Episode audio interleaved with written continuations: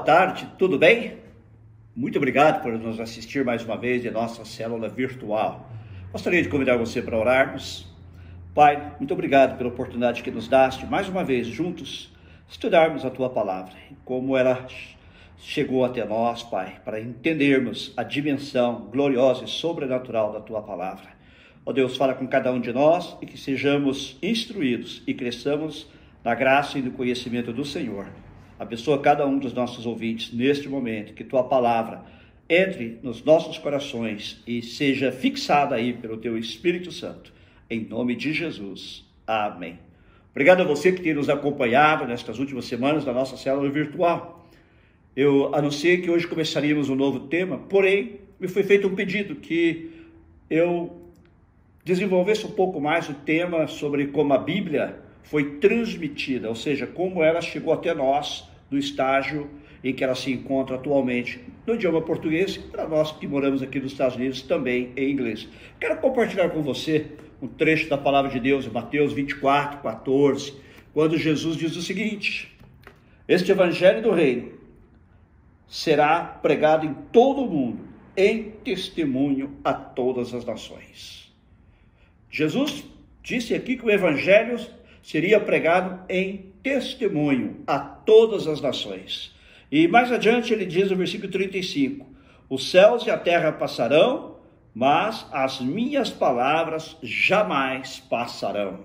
Que coisa tremenda, que promessa gloriosa de Jesus. Para que o evangelho fosse anunciado em todo o mundo, evidentemente ele precisaria ser pregado nos diversos idiomas do mundo. E para que o povo pudesse compreender a palavra de Deus no seu próprio idioma, a Bíblia precisaria ser traduzida para os diversos idiomas. Vamos falar um pouco então sobre isso hoje, a transmissão da Bíblia. Conforme nós já dissemos antes, ou foi necessário um período de aproximadamente 1500 anos para que toda a Bíblia fosse completada, desde o livro de Gênesis até o livro de Apocalipse. A Bíblia foi escrita por cerca de 40 autores humanos inspirados pelo Espírito Santo. A pergunta agora é: como a Bíblia foi escrita. Primeiramente, a Bíblia foi escrita em pedra. A primeira parte da Bíblia que sabemos que foi registrada por escrito foram os Dez Mandamentos. Deus mesmo escreveu os Dez Mandamentos em duas tábuas de pedra e depois Moisés, mais adiante, também escreveu os Dez Mandamentos em pedras. Para isso, ele usou o cinzel. Mais tarde, ah, e possivelmente foi este material usado por Moisés, a Bíblia foi escrita em papiro. Papiro é uma espécie de papel feito com polpa dos juncos do papiro, uma planta que crescia nas áreas pantanosas do Egito. Como Moisés cresceu no Egito e ele cresceu na corte de Faraó, ele era familiarizado com este tipo de material e possivelmente foi em papiro que Moisés primeiramente escreveu as escrituras. Mais tarde, passou a ser usado pergaminho. A pele ou couro de ovelhas, cabras, bezerros e antílopes era posta para secar, raspada e limpa para fazer um material liso, no qual se podia escrever, chamado pergaminho. Os pergaminhos eram mais duráveis do que os papiros e por isso é, muitos é, manuscritos da Bíblia foram preservados em pergaminho. E as línguas da Bíblia? Que línguas foram escritas para, ou melhor, em que línguas foram escritos os manuscritos da Bíblia? Deixa eu falar um pouco sobre escrita para você entender. A primeira escrita a aparecer na história da humanidade, segundo alguns estudiosos, foi a escrita cuneiforme, que surgiu por volta do ano 3400 a.C. Palavras eram representadas por símbolos em forma de cunha, daí o nome escrita cuneiforme. Depois vieram os hieróglifos. Os egípcios compuseram desenhos para representar palavras ou partes de palavras. Ambos os tipos de escrita eram muito complicados, porque a pessoa que escrevia precisava memorizar, precisava saber de memória centenas de símbolos para representar centenas de palavras diferentes. E aproximadamente 1500 a.C., em Canaã, alguém teve a ideia de compor um símbolo, ou seja, uma letra, para cada som da língua. Foi assim que surgiu o alfabeto. Eram precisos apenas cerca de 25 letras, uh, não havendo mais a necessidade de memorizar centenas de símbolos para centenas de palavras diferentes. A partir desse alfabeto, e que eu até chamarei de proto-alfabeto, se desenvolveu o alfabeto hebraico, como também muitos outros alfabetos. E a maior parte do Antigo Testamento foi escrita no alfabeto hebraico. Este alfabeto tem 22 letras, todas consoantes. As vogais tinham de ser acrescentadas pelo leitor. O hebraico, diferente das línguas ocidentais, era lido e ainda é da direita para a esquerda. Mais tarde surgiu o aramaico.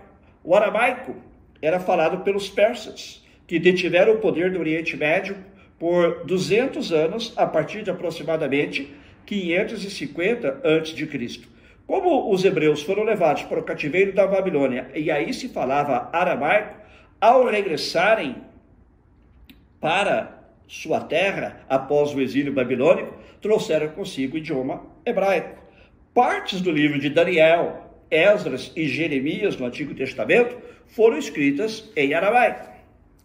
Nos tempos do Novo Testamento, o aramaico era a língua cotidiana dos judeus, era a língua falada por Jesus e por seus apóstolos.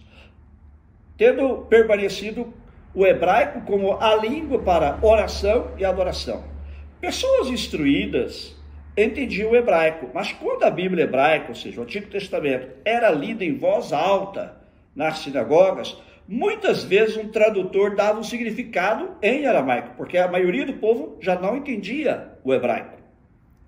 Alguns manuscritos do Antigo Testamento em aramaico, chamados de Targums, ainda existem. Eles nos ajudam a entender as palavras do hebraico original. O Antigo Testamento foi, portanto, escrito na sua maioria em hebraico, porém com algumas porções, aqui já nos referimos, em aramaico. Em 331 a.C., Alexandre o Grande conquistou a Pérsia. Ele se tornou o governante quase todo o mundo conhecido da época. E o grego koiné, ou comum, se tornou a língua franca, a língua que a maioria das pessoas entendia. A, a cultura grega se espalhou por todo o Oriente Médio, parte da Europa, e todas as pessoas podiam, ou pelo menos a maioria delas podia entender e se comunicar no grego koiné, no grego comum. Quando os discípulos de Jesus escreveram o Novo Testamento, eles queriam que o mundo todo conhecesse as boas novas, ou o Evangelho, e por isso escreveram em grego. Contudo, algumas palavras aramaicas são preservadas no Novo Testamento, como, por exemplo, Abba, papai, palavra que foi usada por Jesus e também pelo apóstolo Paulo. A expressão Talita cumi, menina, eu te mando, levanta-te, que se encontra em Marcos 5,41, também é um exemplo do uso do aramaico do Novo Testamento, embora este seja muito reduzido. Há 24 letras no alfabeto grego, sendo que foi o primeiro alfabeto a usar vogais.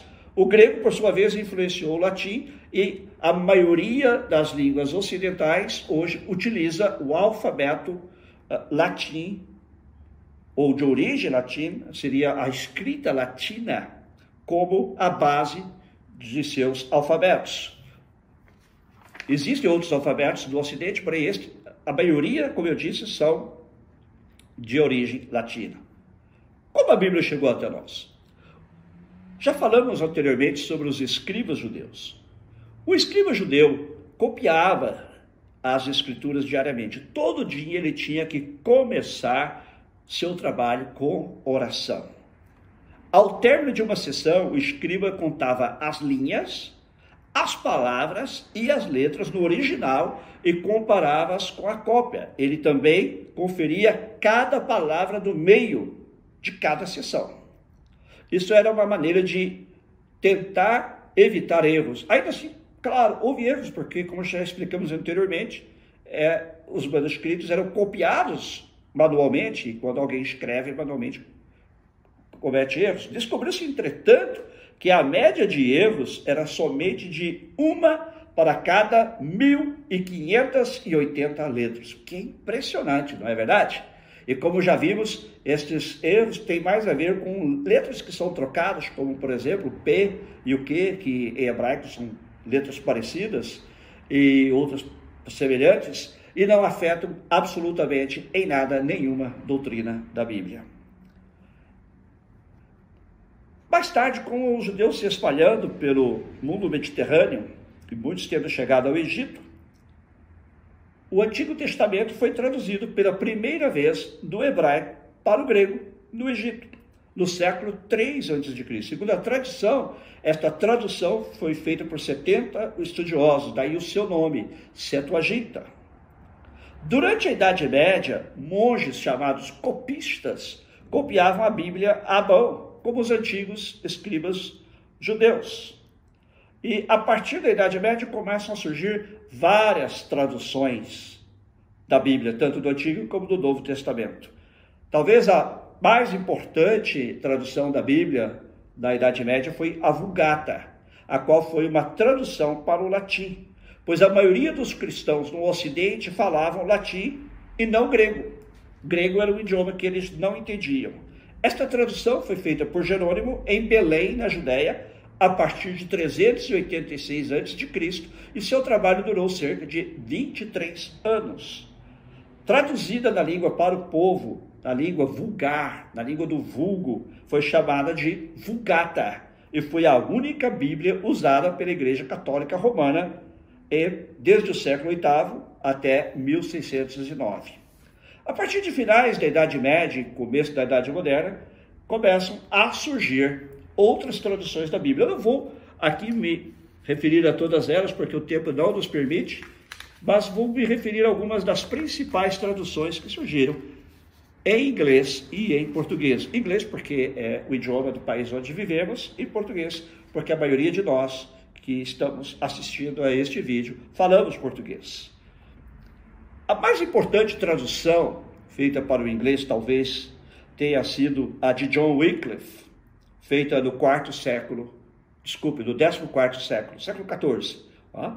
Ela foi traduzida da versão latina, portanto, ela não é uma tradução feita a partir dos originais. Ela foi a primeira tradução da Bíblia toda em inglês. O Wycliffe foi perseguido pela Igreja Católica Romana porque se acreditava que somente os nobres e o clero podiam ler a Bíblia, somente eles deveriam ter acesso à Bíblia. A Bíblia se encontrava em latim, a maioria do povo não entendia e não conseguia ler, por isso ele a traduziu numa língua que todo o povo pudesse falar, que era o idioma inglês daquela época. Mais tarde, em 1526, surge o Novo Testamento de Tyndale que foi traduzido por William Tyndale. Foi a primeira tradução feita para o inglês a partir do, do texto grego do Novo Testamento. Como eu disse, é só a tradução do Antigo Testamento. E mais tarde foram surgindo traduções feitas também por Tyndale e sua equipe de tradutores a partir do hebraico, concernente ao Antigo Testamento. Tyndale também foi perseguido por sua tradução e ele foi preso numa armadilha que lhe prepararam e foi queimado vivo por haver traduzido a Bíblia para a língua comum do povo inglês. Ao morrer na fogueira, Tyndale fez uma oração dizendo: Senhor, abra os olhos do rei da Inglaterra. Não muito tempo depois, em 1611, o rei James, ou Tiago, da Inglaterra, convocou uma assembleia de eruditos para traduzirem a Bíblia dos originais hebraico, aramaico e grego para o inglês. Uma resposta de Deus à oração de Tyndale. Esta versão também é conhecida como Authorized Version, versão autorizada, porque ela foi autorizada pelo rei Tiago, ou rei James. Ela passou por uma revisão substancial em 1769, onde ela tomou a forma básica que ela contém até hoje. Muitas pessoas pensam que ao ler o King James Version em inglês, a versão King James em inglês, estão lendo a mesma versão que foi traduzida em 1611, que não é verdade. Ela sofreu revisão como a maioria das traduções ou versões sofrem revisões porque o idioma, a língua é algo dinâmico que está sempre mudando. Mas uh, contemporaneamente, uma das principais versões em inglês é a New International Version, versão, nova versão internacional, que surgiu em 1978, que é uma tradução nova, não baseada em traduções anteriores e que passou por significativas revisões em 1984 e 2011. Em 1982 surgiu a versão New King James, a nova versão do Rei James, que é baseada nos mesmos textos gregos e hebraicos que a versão, do, do, versão King James, mas que foi traduzida no inglês do século XX. Em português, como não chegou a Bíblia? Já explicamos antes que no período medieval, a primeira tradução parcial da Bíblia para uh, a língua portuguesa foi aquela feita pelo rei Diniz de Portugal, conhecida como a Bíblia de Dom Diniz, que teve uma grande circulação durante o seu reinado. Embora esta versão tenha sido feita a partir da Vulgata. A primeira versão da Bíblia completa em português e feita diretamente dos textos hebraico, aramaico e grego, foi a versão de João Ferreira de Almeida. Nós já nos referimos a ela, vou fazer apenas uma breve alusão.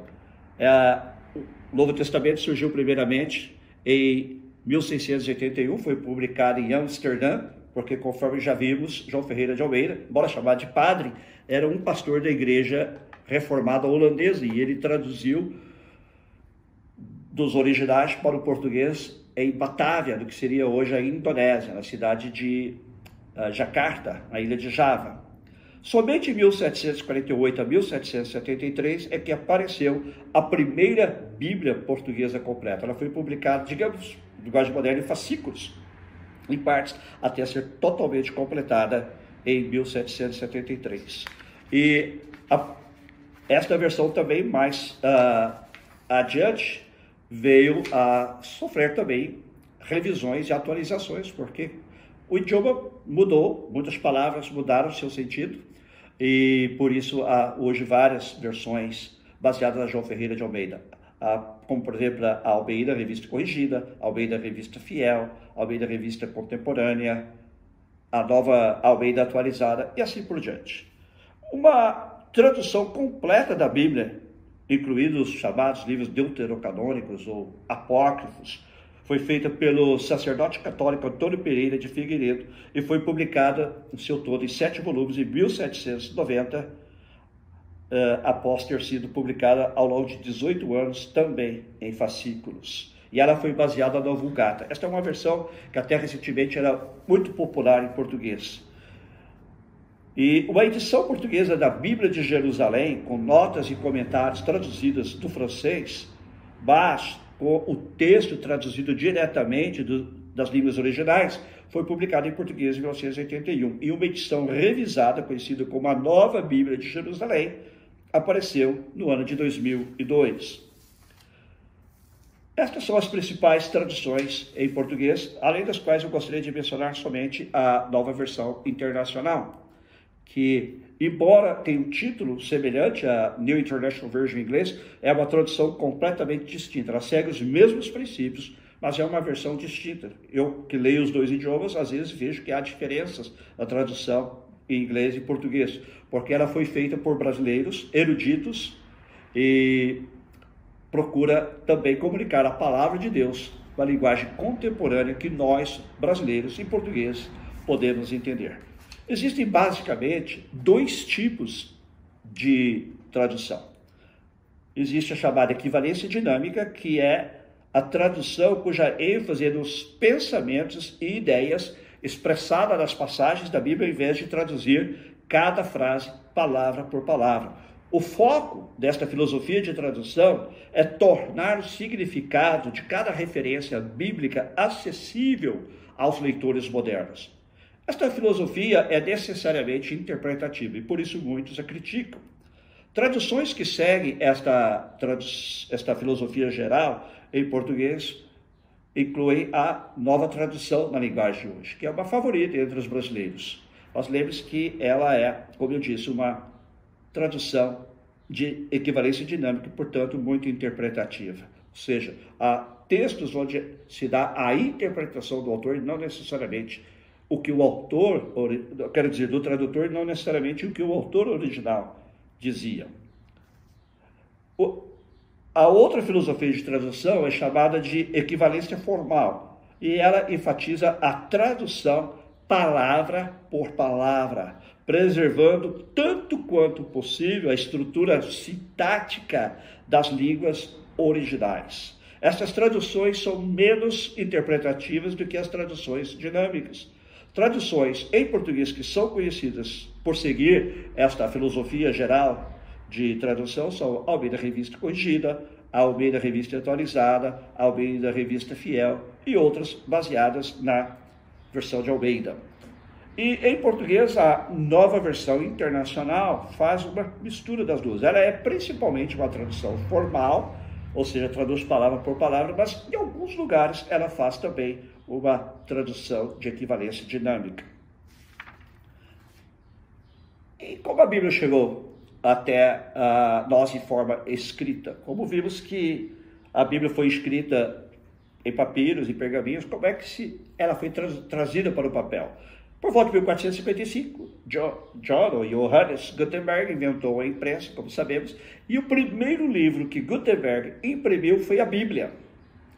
Ele fez questão de imprimir a Bíblia. A partir daí, vários tradutores da Bíblia tiraram proveito da invenção da imprensa para uh, imprimir suas Bíblias, e foi assim que a Bíblia foi divulgada em vários idiomas.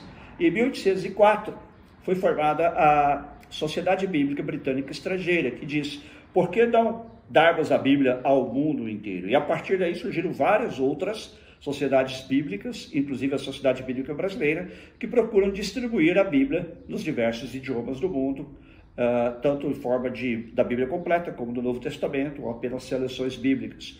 E hoje a Bíblia está em milhares de línguas, já vimos que aproximadamente 3.500 línguas já existe a Bíblia, sendo também que, seja no todo, seja em parte, sendo também que uh, algumas pessoas que não têm a Bíblia ao seu alcance em sua língua original, na sua língua materna, também falam outro idioma, falam outra língua e, portanto, também podem ter acesso à Bíblia.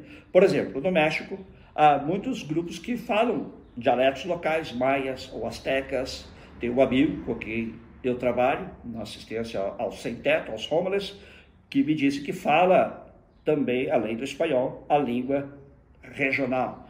E o que ele me disse é que ele pode falar tanto daquele idioma como no espanhol. Eu também já tive vários alunos de Instituto Bíblico, que chamamos aqui em Los Angeles Acadêmica uh, de Laicos, que é uma academia, o Instituto Bíblico para uh, alunos uh, hispanos. Vários deles também falam esses idiomas, mas todos têm em comum o espanhol. E por isso o espanhol atinge muitos povos. Da mesma maneira que o português hoje atinge várias tribos brasileiras que, embora tenham sua seu, seu, idioma ou seu dialeto, também falam português. É claro que ainda faltam vários povos do mundo para serem alcançados, mas aquilo que Jesus disse, este evangelho do reino, será pregado em testemunho a todas as nações, está acontecendo. Vemos que a Bíblia está sendo cada vez mais difundida em todas as partes do mundo, e cada dia novos idiomas ou dialetos, para que todas as pessoas possam compreender a palavra de Deus em sua própria língua. E é claro que com o avanço também da tecnologia, uma tradução bíblica que antes levava cerca de 30 anos para ser completada, hoje pode ser feita em 10 anos ou menos, porque os tradutores podem usar computadores, eles não precisam revisar seus textos à medida que vão traduzindo, vão mandando para revisores que já vão fazendo o trabalho paralelamente, simultaneamente, e isso reduziu em dois terços o tempo necessário para fazer uma tradução da Bíblia. Quero encorajar você a ler a Bíblia. Quero encorajar você a conhecer a palavra de Deus. E com o advento também da tecnologia de computadores e dos nossos uh, telefones celulares, hoje você pode ter a Bíblia ao alcance praticamente qualquer lugar do mundo. Meu celular, por exemplo, contém uma versão chamada Holy Version, que na verdade não é uma versão da Bíblia em si, mas, uh, ou melhor, chama-se YouVersion, não é uma versão da Bíblia em si, mas um apanhado de Bíblias em vários idiomas, só em português tem 10 ou mais versões da Bíblia. Porém, neste meu telefone, que tem cerca de 10 centímetros de comprimento, você tem 1.600 versões diferentes da Bíblia. Então, nós não temos motivo para não conhecermos a Bíblia. Nós não temos desculpas para não ler a Bíblia. Você pode ler a Bíblia hoje em praticamente qualquer lugar do mundo. Você pode estar em casa, num ônibus, no avião. Especialmente esses dias de coronavírus, pode estar em casa, né? lendo a sua Bíblia. Gaste tempo para conhecer a palavra de Deus. Gaste tempo para ouvir a palavra de Deus. Jesus disse assim: Bem-aventurados aqueles que ouvem a palavra de Deus e a praticam. Seja você também bem-aventurado, seja você também abençoado, lendo a palavra de Deus, meditando a palavra de Deus, gastando tempo na palavra de Deus. Diga como o salmista: Ó, oh, quanto amo a tua lei, é a minha meditação em todo dia. Faça isso. Medite da Bíblia, de dia e de noite. E há, há várias promessas relacionadas a isso da parte de Deus para as nossas vidas promessas relacionadas com a nossa vida pessoal, com a nossa vida profissional, com a nossa vida familiar e também com a nossa vida financeira. Porque a Bíblia é um livro que engloba todas as áreas da nossa vida. Deus abençoe a sua vida. Vamos orar. Senhor nosso Deus, nós te agradecemos pela Bíblia. Te agradecemos por aqueles fiéis copistas que ao longo dos séculos copiaram manuscrito após manuscrito da tua palavra fazendo com que ela pudesse chegar até os nossos dias de forma íntegra. Sabemos que a Bíblia que temos em nossas mãos hoje é a mesma Bíblia dos tempos de Jesus e dos apóstolos. E nós te louvamos e bendizemos por isso. Te louvamos também, Senhor, pelas novas tecnologias que nos permitem ter acesso à Bíblia em qualquer lugar, em qualquer parte do mundo e em grande parte dos idiomas do mundo. Muito obrigado, Senhor. E que a tua palavra possa alcançar lugar nos nossos corações, o lugar que lhe é devido possamos ser homens e mulheres que não apenas ouvem a palavra, mas são praticantes da palavra. E, Senhor, se algum dos nossos ouvintes ainda não te conhece, que nesta noite possa também confessar a Jesus Cristo como seu Senhor e Salvador. Dá-lhe, Senhor, a tua salvação. Eu quero orar agora com você que gostaria de receber a Jesus como seu Senhor. Faça comigo esta oração. Diga: Senhor Jesus, reconheço que sou pecador, mas que tu morreste por mim na cruz para dar-me o perdão dos pecados. Perdoa-me, Senhor, e recebe-me como um discípulo teu. Dá-me a alegria da salvação e me ajuda a te servir todos os dias da minha vida e a ser um praticante da tua palavra e um divulgador da tua palavra também. Em nome de Jesus. Amém. Deus abençoe você, Deus abençoe sua família. Lembre-se que quinta-feira estaremos com o nosso estudo virtual, aqui neste mesmo horário. Deus abençoe a sua vida.